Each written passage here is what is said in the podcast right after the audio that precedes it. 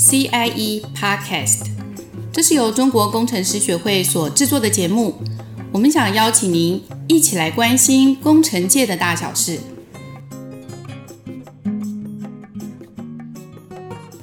大家好，姐的时代又来喽！这一集呢，我们跑到了经济部地质河川局去找了曾君敏局长聊聊天。她可是水利署史上第一位女局长呢。在聊天的过程中，觉得他是一个很亲和、很细心，然后真的很工程师的工程师呢。很工程师，对，亲和，对，我也觉得他很有亲和力，很像一个邻家的姐姐。然后，就说他的个性很直率，没有心眼的感觉，我觉得啦。哦，的确是哦。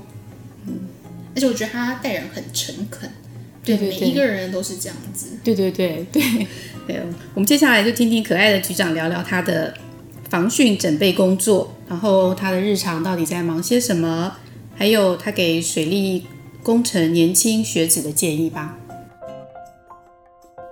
台湾的汛期很长哦，台湾汛期到底是本来是大概是五月到呃以前是到十月，半年的时间，可是现在气候变迁以后。就开始赶五月到十一月底，这样子就有七个月了。七个月，超过半年呢。所以，所以汛期是除了前面要做一些准备工作，还是整段时间我们这边都有重要的工作要做呢？哦，当然啊，一定要做准备。其实是都有工作要做，其实说起来都算是准备工作。嗯嗯，因为不论你看我们平常在做的工程啊，都是为了在。防御我们的洪水，所以看起来你说是不是准备，也是准备的工作。嗯，其实现在说汛期是五到十一月哦，可是之前冬天也有可能下大雨，或者是梅雨。今年还算梅雨没有没有准时来哈。虽然不在汛期，我们也是要做一些预备。河川局当然是忧虑的是这个部分。我们有单位叫做水资源局。水资源局，我们台湾分布三个三个水资源局，北中南，嗯，然后他们就负责自己诶辖区里面的水资源的供应，所以他们就很怕没有雨。哦，所以 一方面怕水太多、雨太多，一方面又怕没有水。对啊，礫石河川局它的重要性，它跟民众的关系是什么？我想大家应该蛮好奇的。然后对哈。我们水利署里面有十个河川局，就分布在全台。那我第十河川局的辖区呢，就属于淡水河流域的整个水系范围。它的主流大汉溪从石门水库往下，还有新店溪上游也有一个翡翠水库，还有一条河叫做基隆河。哦，那整个串起来的水系跨域的。地方政府有基隆市、台北市、新北市，还有桃园市的一部分，啊，所以在联络的时候，我们其实呃要跟地方政府在防汛的部分要做紧密的结合。呃，我们第十河川局的辖区里面，因为涉及到台北市、新北市，跟别的河川局不太一样的是，台北市和新北市因为地狭人稠。大家都是傍水而居，雨水争地，所以很多的停车场都放在所谓的高滩地，而高滩地对我们来说是属于河川区域，它必须在我们台风豪雨来临的时候，一定要驶离河川地，要不然它就会都会淹水了。所以这个是我们跟民众里面最密切，就是我们要及时通知两个市府。说你们什么时候要开始通知民众要移车了？嗯嗯。好，然后我要开始关横移门了，车子就不能进来，只能出去。那另外还有就是我们河川区域里面，河川区里面很多民众会申请种植，或者是一些，尤其是我们 NPO 同仁很多都会在里面做一些湿地的保育或者富裕，或者是。呃，一些活动都在那里面。这个时候呢，我们也会跟民众产生直接的沟通，就是说，民众并不了解，说我们为了要水能够直接流过河道，不要造成溢淹。我们可能会做必要模拟的时候，哪些河段我要做疏浚，嗯，好面。可是民众直觉说，哎，我在这里营造了湿地，营造了好久，嗯，然后你又把我挖掉，我为了安全，我必须要做这件事情。我两岸的堤防的高度，我不能再加高了。你们也有说我堤防做得太高，所以。不准我做高，因为你要看到水域，所以我只好在河道里面做必要的疏浚。哎，你又说，哎，有生态湿地不能挖，所以我们要必须要做去做沟通。现在的功能就是很多沟通协调，或者是说工作坊、座谈会，我们就变成我们常常会召开每一个地方召开很多的说明会。说明会并不是说我说的一定对，因为。因地制宜嘛，我会听民众的声音，因为你长在这里，你自己的想法是怎样，我就觉得哎有道理，我们就把它融回我的规划里面，再重新再来计算。嗯，好，那我不知道这个是我个人的特质还是女生的特质，嗯、然后这个部分我来了以后，他们也才感觉上，我们开始跟民众对话。嗯嗯，以前很少在对话。嗯。然后民众的对话很重要，就是让我能够合川怎么去处理，除了工程水安全之外，顺便可以再做一些水环境美化或者是生态营造的部分，这个可以一起融入。那这也是民众希望看到的。局长一开始就是在这个水利这个领域嘛，对，可不可以跟我们讲一下水利工程师日常工作做一些什么？我在想，有一些年轻的学生，或者是他他们可能会没有概念，就是到底水利工程师在做些什么？对，会不会想？其实很多学校都有水利工程系，然后他们常常都会觉得说啊，水利工程念念了出来要做什么，然后会不会是脱钩的？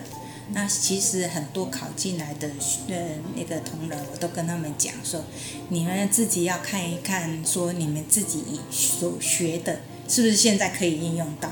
是，因为我们会基础训练，最初最初的规划啊、什么案子都要先规划嘛。那水利也是要规划，那规划的话要从天上掉下来的水来看。我们有一课课程叫做水文学。嗯嗯，好，就从水水怎么天上掉下来，然后掉到河川里面以后，我们就要计算河川嗯里面的水是怎么流动的，然后它会不会水诶下来的雨太大的时候会溢淹。然后溢淹就会造成洪泛嘛，所以我的堤防要多做多高，我的水要怎么好好通过河川，这个也是叫做水理分析，在学校里面水利工程也会念到这个，然后接着呢，你才会进到哦我们的工程面，他们可能在学校的时候法规面会比较缺乏，可是法规面来这边你可以好好研读水利法，我们水利工程师的呃。圣经拜佛是是水利法，他们可水利法下面哪边可以做，哪边不能做，就要结合你的规划的概念。学子也不要太紧张，说进来以后会会什么都不会做，至少这边有老前辈可以教你啊。你有这种基本功，你有想法的话，你就很快可以上手。嗯，我们还有一个叫做管理面。那你管理面就要具备你前面有规划的想法和和工程的想法，然后你才能跟人家讲说，我为什么要这样管。嗯，所以水利工程师的基础会比较是跟学校是勾稽的，嗯嗯，所学是勾稽的，然后只是来这边了以后，可能就是更实地要想因地制宜。哦，因为河川摆动跟你理论学的还是会有一点差距。另外，地方政府也会有水利单位，他们的组织跟我们都会差不多，都会有人带。啊，他们也是地方政府，就一定要配合民众。所以有时候他们的觉得压力比较大的是民众的要求会比较大。不过我觉得这个都能克服，看自己的个性。啊，大家都都都是。也算是民众的一环。嗯，那、啊、另外可能是说，你毕业以后没有再考公家的话，那其实现在水利的范围越来越广了，很多公顾问公司、营造公司都会有，诶，在招募水利方面的、嗯、都有这样的工作机会。对对对，对，嗯，女性在这个领域会偏少吗？就是就就其他的公家机关来比较的话，嗯，诶，比率真的是偏少的。早期像我这种年纪的，几乎都女生都几乎都没有哈。最近水利土木科系大概都有一半以上的女生了。后来我们在中国工程师学会，我们有一个女性委员会嘛，就是薛主委主持的这个会议里面，我们其实我们有调查统计，然后后来发现说，很多女性在工程界其实。在念书的时候，看起来是已经人数变很多了，几乎上一半了。可是他们毕业以后啊，回到这工程界的人很少。嗯，有些人会宁愿说啊，这个学了也不知道做什么，因为这个又挤不过男生，然后就跑去跑去卖咖啡去了。女生，所以所以我们就一直现在可能要比较鼓励说啊，念工程的女生，你们出来的时候其实。是有机会在这一行，因为呃，我觉得现在已经扭转了，那个观念不会。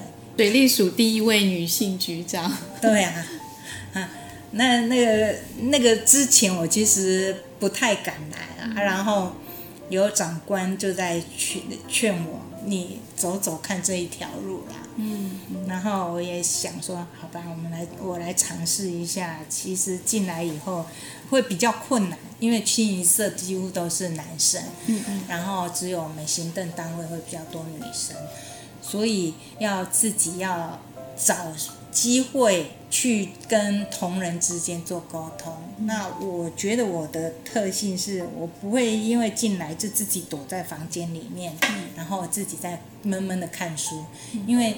来河川局，一定要走出去，因为我们的工程是在室外。嗯，我一定要了解我的核心，所以你一定要出去。我其实我也一直鼓励我们同仁啊，尤其我们规划课同仁，不要闭门造车自己在画，你要走出去看，看了以后你再回来会发现你原来画的图或者是想法的规划，会会有所不一样。好，因为一些细节你不是看图算一算就算得出来的，你要因地制宜。还有一件好玩的事情就是，我们前一阵子有一个女生同仁，可能有遇到一些困难，我就安抚她，就跟她讲说，哎，有什么困难你可以直接来找我，就你的年纪啊，就像我的女儿一样，那你就把我当妈妈一样，可以跟我谈一谈。我们水利署每个月会开一次扩大署务会议，全部的河川局局长都会在一起。那因为全部的河川局长只有我一个女生，我把这件事跟大家能分享，他们就说：啊，女生当局长的好处就是这样。我总不能说，啊，我把你当女儿一样，人家会以为我是怪叔叔。对，倒是真的。